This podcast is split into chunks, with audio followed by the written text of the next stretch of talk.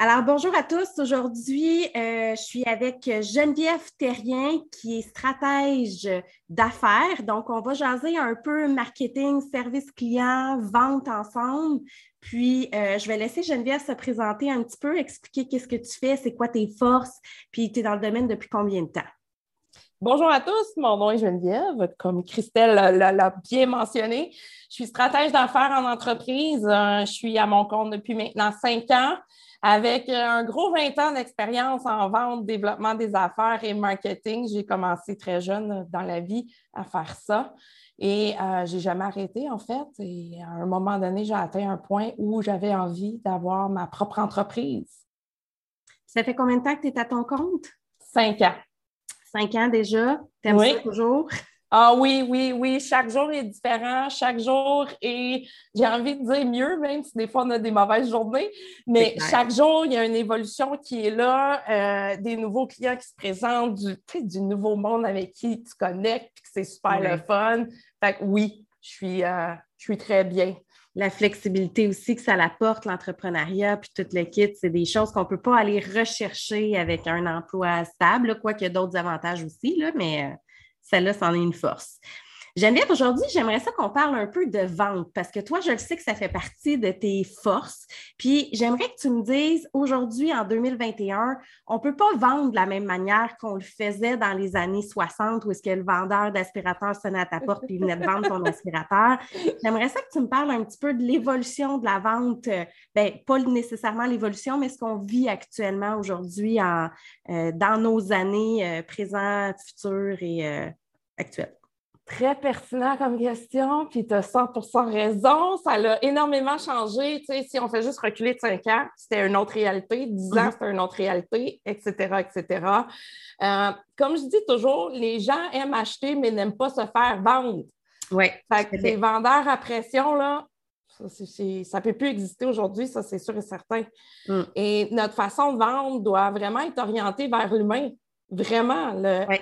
Il y a eu le B2C, le B2B, le B2H ou le H2H maintenant. C'est de humain à humain là, que ça se passe. Ouais. Il faut bien comprendre les besoins. Je veux dire, les gens sont tellement renseignés, l'information est tellement facile à obtenir mm-hmm. que le vendeur, son rôle a beaucoup changé dans le sens qu'avant, euh, l'information était gardée, donc c'était lui qui présentait le produit ou les services euh, aux clients potentiels. Mais là, aujourd'hui, les clients y arrivent puis ils ont déjà l'information. Mm-hmm. Donc, mm-hmm. le vendeur, lui, c'est vraiment d'aller euh, creuser un peu plus loin, savoir si c'est le bon produit que le client a déjà en tête pour lui et de le diriger vers quelque, quelque chose d'autre si ce n'est pas la bonne chose. Est-ce que tu penses que justement parce que les consommateurs sont plus informés, c'est plus difficile de vendre ou au contraire? Dans certains moments, oui, puis dans d'autres, non. Ça dépend quel type de personnalité on est. Euh, surtout pour des vendeurs que ça fait longtemps qu'ils font ça, ben, eux autres, ils ont dû changer leur technique euh, des milliers de fois là, dans leur carrière. Mais, euh, puis je dirais aussi que ça dépend de la personnalité du client. Tu sais, si le client arrive, puis il connaît tout, il sait tout, puis toi, tu le sais que ce n'est pas nécessairement la bonne chose qu'il est en train de choisir, ça peut être plus difficile. Oui, fait que là, en tant que vendeur, tu as un job justement pour y montrer, je comprends ce que tu as fait, je comprends tes recherches. Et moi, avec mon expérience concrète, je t'enlignerai vers un certain point. Puis je trouve que par contre, quand les gens arrivent trop informés, le vendeur a peur de faire ça. Puis souvent, il va juste s'enligner vers ce que le client dit pour euh, s'assurer une vente, entre, guillemets, là, qui n'est pas nécessairement la bonne manière de faire non plus. Là. Mais des fois, on va s'enligner vers ce que le client veut plutôt que ce qu'il devrait avoir. Ça, ça fait partie des conséquences un peu moins positives, mettons. Tu as absolument raison là-dessus, puis c'est un peu dommage quand ça arrive parce que là, mm-hmm. c'est le client qui est brimé dans ses besoins, il n'achète pas mm-hmm. nécessairement ce qui va répondre 100% à son problème. Il faut démontrer de l'empathie. Tu sais, quand tu dis je mm-hmm. comprends qu'effectivement, il faut être très empathique, puis il faut vraiment miser sur la relation de confiance, puis bâtir la relation avec notre client, que ce soit euh, de la vente directe au grand public ou de la vente en entreprise, le B2B. Il faut vraiment miser sur la relation client. Ça, c'est sûr et certain. Mm. Puis la relation est beaucoup plus longue à obtenir aussi. C'est rare qu'on va faire des ventes instantanées comparativement à l'époque où est-ce que tu, vendais juste les bénéfices de ton produit, mais pas les bénéfices, plutôt les fonctionnalités de ton produit. Maintenant, il faut vendre les bénéfices. Mais les ventes sont plus longues aussi à arriver. Mais si je ne me trompe pas, le lien de confiance puis le, le retour sur investissement est beaucoup plus fort aussi quand on crée cette relation-là. 100 C'est très bien expliqué la façon dont tu as amené ça. C'est vrai que les, cycles de vente sont plus longs. Euh, plus l'information est disponible, plus c'est long faire ses recherches, considérer quelle entreprise, quel produit, quel service on va acheter. Donc, mm-hmm. nécessairement, ça étire le cycle de vente. Donc, les entreprises, ils ont vraiment intérêt à mettre du contenu qui est pertinent selon les différents stages dans le cycle de vente, euh, là où notre client est rendu dans sa prise de décision, il est en train de considérer, il est en train de décider entre deux solutions, entre deux produits? Mm-hmm. Euh, puis c'est ça, ça devient un challenge pour ceux qui sont en marketing, justement, puis qui sont au département, euh, au département des ventes, parce que là, il faut que tu mettes du contenu. Si on recule de 5 à 10 ans, en moyenne, ça prenait jusqu'à à peu près 10, 11, 12 touch points avant qu'un prospect se convertissent en clients. Mm-hmm. Aujourd'hui, si on part à froid, j'ai oublié de le mentionner avant, mais vraiment froid, froid, froid, un client qui ne connaît pas l'entreprise avant, on est rendu jusqu'à 50 touch points. Mm. Les médias sociaux aussi n'ont pas aidé, ben, ont aidé et n'ont pas aidé là-dedans parce qu'on est tellement sursollicité par un paquet d'affaires autour de nous que c'est difficile de se rappeler de, chaque, de tout ce qu'on voit. Tu sais, juste euh, prends ton téléphone, va sur euh, Facebook, passe 10 minutes sur Facebook, puis tu as vu je ne sais plus combien de personnes, de, de contenus, de profils, de publicités différentes, de logos, de brands en peu de temps. Fait faut faire sa place au travers de tout ça. Fait que c'est là où est-ce que ton, ton 50 points, il fait, ça, il fait la logique, dans le sens qu'on est tellement sursollicité aujourd'hui avec du contenu qui passe vite que c'est plus long à tirer ton client puis le garder. Parce qu'on s'entend, un client, dans tous les cas, qui a un besoin précis, euh, que ça s'adonne que tu y parles au moment précis, tu peux la faire, ta vente. Mais la plupart du temps, c'est pas ça qui se passe. Il faut que tu l'amènes, il faut que tu le séduises, puis voilà. Totalement. Puis, tu sais, ce que tu décris là, oui, effectivement, ça arrive, un client qui est prêt, puis qui te contacte, puis tout fonctionne, mais c'est quoi en termes de statistiques? Un sur mille, un sur dix mille, je ne sais pas. Oui, je ne sais pas, mais j'aimerais savoir les stats. c'est ça, puis j'imagine que c'est une réalité différente selon chacune des industries. Puis, tu sais, tu mentionnes Facebook, fait qu'imagine si on est sur plusieurs réseaux. En plus, mm-hmm, mm-hmm. LinkedIn, Instagram, ben là, mm. l'information est là en très grande vague. Puis mm. tu l'as très bien dit, là, on est sur sollicité. Oui, puis tu marques un bon point parce que selon ce que tu vends, c'est sûr que si moi, je coach marketing, je vends des formations, je vends des services, bien, la personne, il faut qu'elle soit prête, c'est plus d'investissement, c'est plus de temps. Mon, ma, mon processus de vente et mon délai de vente ne sera jamais le même que Valentine qui, euh, dans le fond, c'est une poutine, c'est un achat à 4,99, ça doit être plus rendu du 12,99, mais c'est un achat rapide, impulsif, euh, tu le manges consommation directe. Fait que c'est sûr que tous les processus sont différents. Il y a autant de processus que de business aussi. Fait que c'est sûr que ça, il faut le considérer aussi dans, le, dans, nos stratégies de vente. Tout à fait. Puis comme tu mentionnes, Valentine, c'est motivé par un besoin primaire. J'ai faim. Mm-hmm. Mm-hmm. J'ai faim. C'est là qu'il faut que ça se passe. Tu ne mm. peux pas attendre six mois. Tandis que dans d'autres industries de services ou de produits, tu peux te permettre d'attendre six mois. Tu réalises un, un besoin à combler ou un problème à régler tu peux attendre six mois, là. Exact, exact. Fait que le processus est vraiment varié. Il ne faut pas, euh, faut, faut jamais mettre tout le monde dans le même panier parce que effectivement, euh, tu ne vends pas des fenêtres comme tu vends euh, ta poutine de chez McDo non plus. Fait que chaque entreprise a, son, ses stratégies de vente qui sont différentes. Chaque média va fonctionner aussi différemment selon ce qu'on a besoin de faire.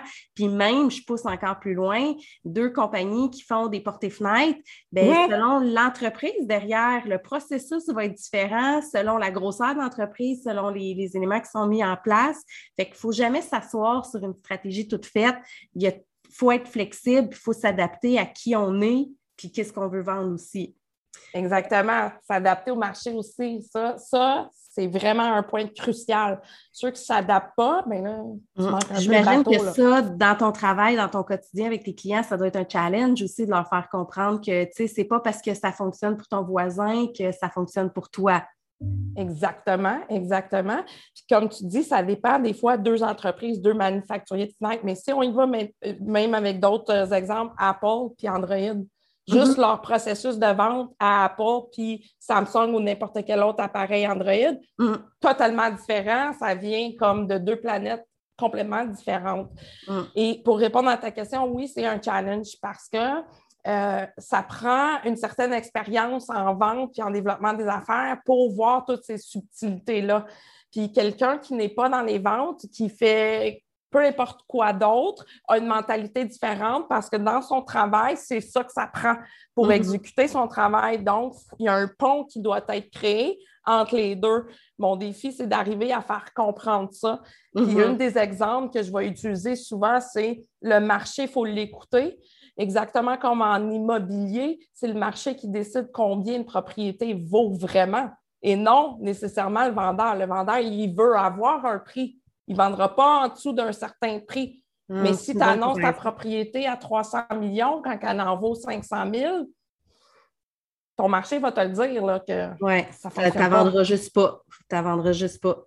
Puis parlant de ça, qu'est-ce que tu penses de ceux qui font des surenchères? J'aime ça, cette question-là, parce que j'ai déjà la réponse en tête. Mais tu sais, il y en a qui vont dire, ben, tu peux augmenter tes prix, tu vaux plus, mais on, on réalise qu'ils n'ont pas, pas les capacités, les aptitudes, les connaissances ou les gens derrière pour euh, justifier un prix élevé. Ça aussi, ça doit être tough en vente. Oui, ben, tu touches une corde sensible, je te dirais même, parce que oui, c'est une école de pensée que je respecte, mais qui n'est pas applicable à tout. Exactement. Un peu comme la question de est-ce que je devrais avoir une stratégie, une stratégie de prix à forfait ou à l'heure? Mm-hmm. Ça dépend de tellement de variables et de tellement de contextes, puis des personnes en soi derrière, comme tu as mentionné, l'équipe derrière ça dépend ce que tu vends. Est-ce que tu as un cycle de vente qui est très, très court que tu peux te permettre de faire un forfait puis ça va passer de même? Ou ton risque, parce que ça aussi, ça rentre en ligne de compte. Dans ton forfait, est-ce que tu es capable d'assumer le risque qui va venir avec ça? Parce qu'il y a certains services ou projets que tu vas vendre à forfait qui le risque est très, très élevé. Je pense par exemple à créer un site web.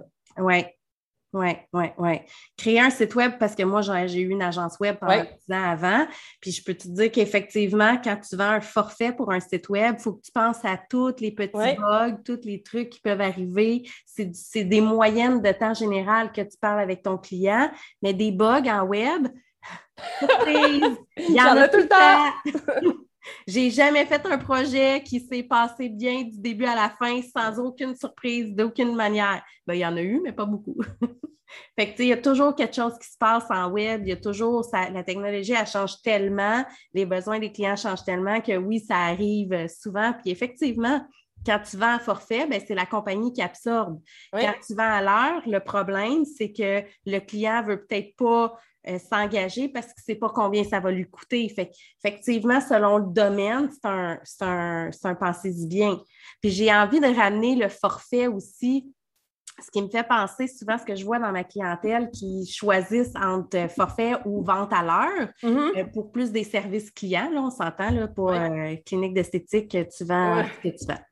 Mais souvent, les forfaits, les gens vont s'attendre à avoir un, un rabais de un. Puis deux, c'est que si tu vends une banque d'heures puis tu la vends en forfait, bien, le client, il a payé pour X nombre d'heures et ça peut s'étirer longtemps.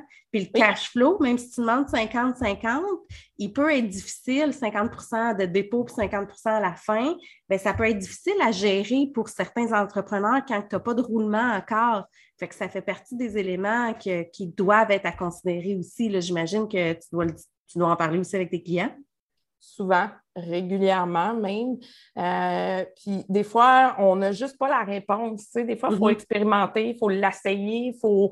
parce qu'on n'est pas, on pas capable d'évaluer le risque avant. Puis comme tu mentionnes, les banques d'heures, le temps, ça peut s'étirer. Fait que là, il faut que tu mettes des clauses, il faut que tu mettes, faut que tu dises, par exemple, mais la banque d'heures doit être utilisée en maximum tant de temps. Puis, mm.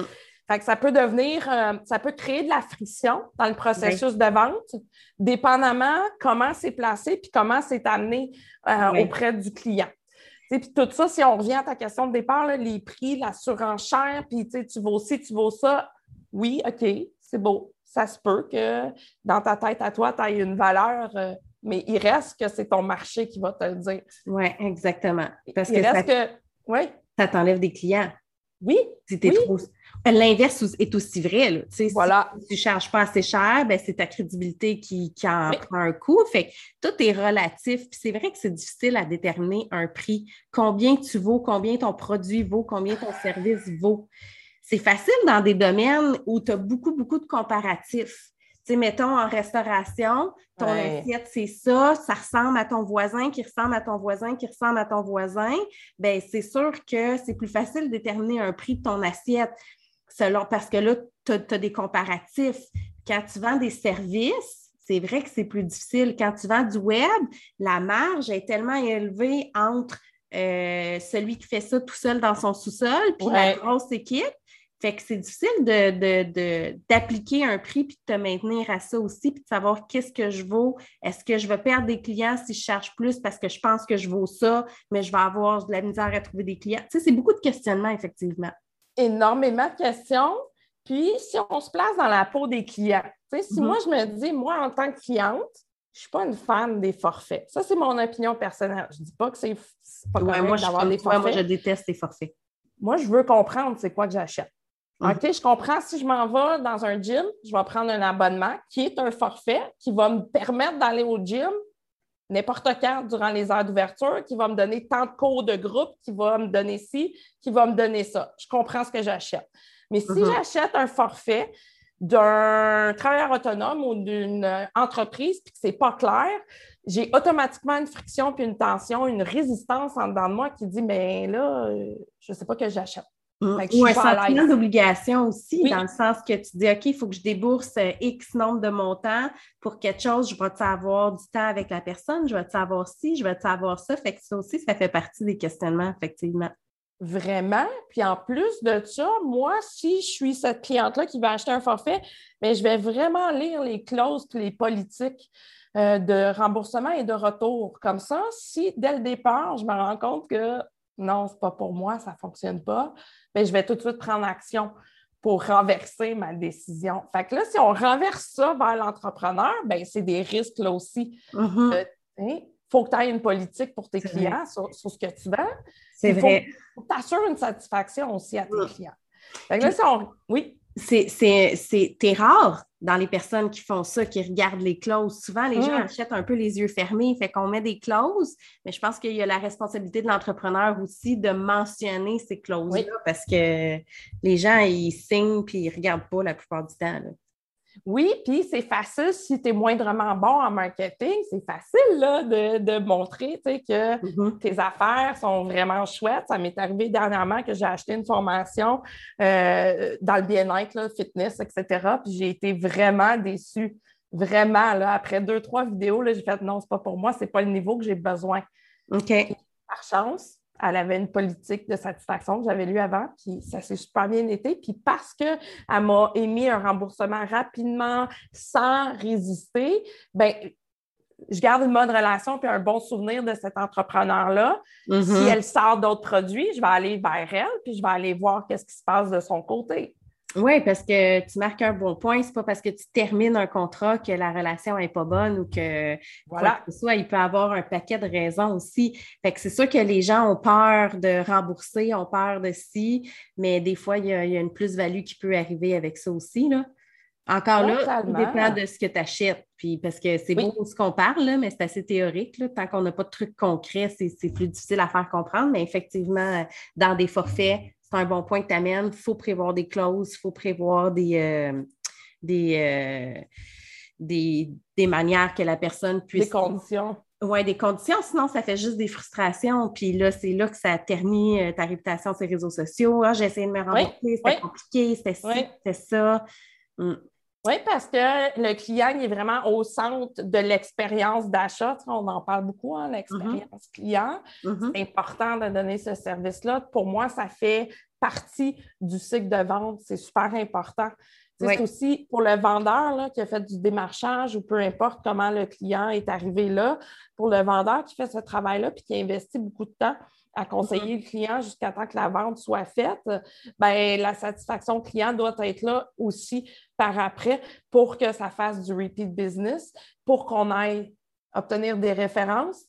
Les mm-hmm. références, c'est ce qui est le plus... Euh, le plus payant parce que tu n'as pas à aller chercher le client, c'est ton client qui va le chercher. Exactement. Puis la confiance est déjà là. Fait que la référence, c'est. J'avais une citation parce que je fais tout le temps des citations, mais là, je l'ai oublié. Je pense que c'est le bouche à oreille est la meilleure des références. Je ne pourrais pas dire mieux. Euh, tu as vraiment raison sur celle-là parce que, comme tu t'as mentionné, le travail se fait tout seul d'une certaine façon. Toi, mm-hmm. si tu te concentres à bien faire ton travail de marketing ou de vente, ben, les clients vont devenir tes propres ambassadeurs. C'est vrai. C'est vrai. Fait que là, tu as une petite armée de, personnes qui, qui vit puis qui parlent de tes services, qui parlent de toi, qui parlent de ton entreprise. Avec des gens que tu n'aurais jamais pensé ou que tu ne serais jamais allé chercher d'une manière ou d'une autre. Fait que c'est vrai que c'est important de faire une bonne impression au niveau service client. Totalement. Puis ça, il n'y a pas de recette magique qui existe. C'est de donner du service et du bon service. Ouais. De, tout ce qui vient avec, là, être empathique avec ton client, comprendre ses besoins, l'entendre, puis bref, être humain. Moi, j'appelle ça être humain. Tu sais, comment voudrais-tu être servi, toi? Mm. Fais la même chose envers tes clients. Puis ça ne veut pas dire qu'il faut se négliger non plus, dans le sens que ce n'est pas parce que tu veux offrir un bon service client que tu es obligé de te, piler de te faire piler ses pieds, puis d'accepter des mauvais clients ou d'accepter des demandes de remboursement quand ça ne fait pas de sens. C'est beau le positif, mais il faut aussi que l'entrepreneur se tienne debout. Puis s'il y a des convictions, il faut qu'il démontre une certaine flexibilité aussi, mais ça ne veut pas dire qu'il faut qu'il se fasse piler ses pieds. Ça, je pense qu'on en a toutes vécu des situations comme ça, où est-ce qu'on s'est écrasé devant un client ou à l'inverse, on a été trop strict envers un client. Oui. Ça, c'est des erreurs qu'on fait quand on débute, quand on ne sait pas trop ou quand on n'en a pas vécu nous-mêmes en tant que client. Des fois, c'est ça qui, nous mm-hmm. réveille de dire Hey, euh, j'ai vraiment aimé la façon dont ils m'ont traité, puis ça, j'ai moins aimé. Fait que moi, envers mes clients, je vais agir de telle ou telle façon. Mm-hmm. Euh, mais oui, effectivement, c'est super important parce que euh, j'oublie les chiffres exacts, là, mais un client satisfait va le dire à trois personnes, puis un client pas satisfait va le dire à dix personnes. Ça ressemble à ça, les chiffres? Oui, je m'en rappelle jamais, moi non plus, mais je euh, je suis pas très. les chiffres, c'est pas quelque chose qui rentre. je me mémorise beaucoup, fait que je suis pareil là-dessus, c'est pour ça que je m'en souviens pas, mais... C'est pour ça qu'on est en vente, en marketing, on n'est pas, euh, pas des comptables, ouais. c'est ça, exactement, si on laisse ça aux autres. Mais euh, c'est pour ça que j'en parle parce que, euh, tu sais, c'est la réalité, là, le, le, le, 10 personnes, le client insatisfait qui va en parler à 10 personnes, ça peut faire mal, surtout comme tu as dit, là, des mauvais reviews sur les réseaux sociaux, parce qu'une fois que c'est là, tu ne peux plus l'enlever. pas, c'est ça. Fait que là, là c'est à toi de faire preuve. Mettons, je pense aux avis Google. C'est à l'entrepreneur de faire preuve de bon service puis d'aller dire oh, Je suis désolée de telle affaire, telle affaire, ou des fois juste rien dire parce que tu ne veux pas rentrer dans des batailles, tu ne veux pas rentrer dans des débats sur les réseaux sociaux parce que, guess what, ça reste.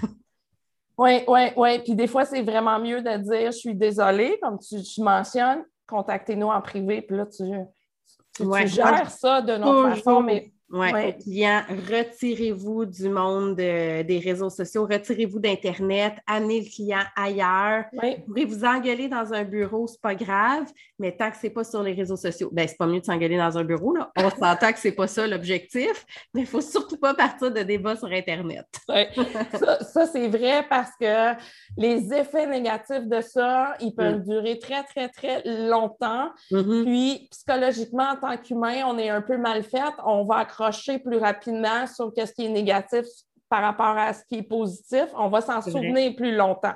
C'est vrai. On, vrai. on s'en souvient plus longtemps, fait que ça, ça peut être très dommageable, peu importe la grosseur de l'entreprise ou le type d'entreprise. Mm. Et peu importe ce qui s'est passé, peu importe que ce soit le client ou l'entrepreneur qui a raison, parce que des fois, il y a des débats là, qui c'est le client à 100% qui a tort, là, puis je dirais même 125 mais le mal est fait pareil, tu sais.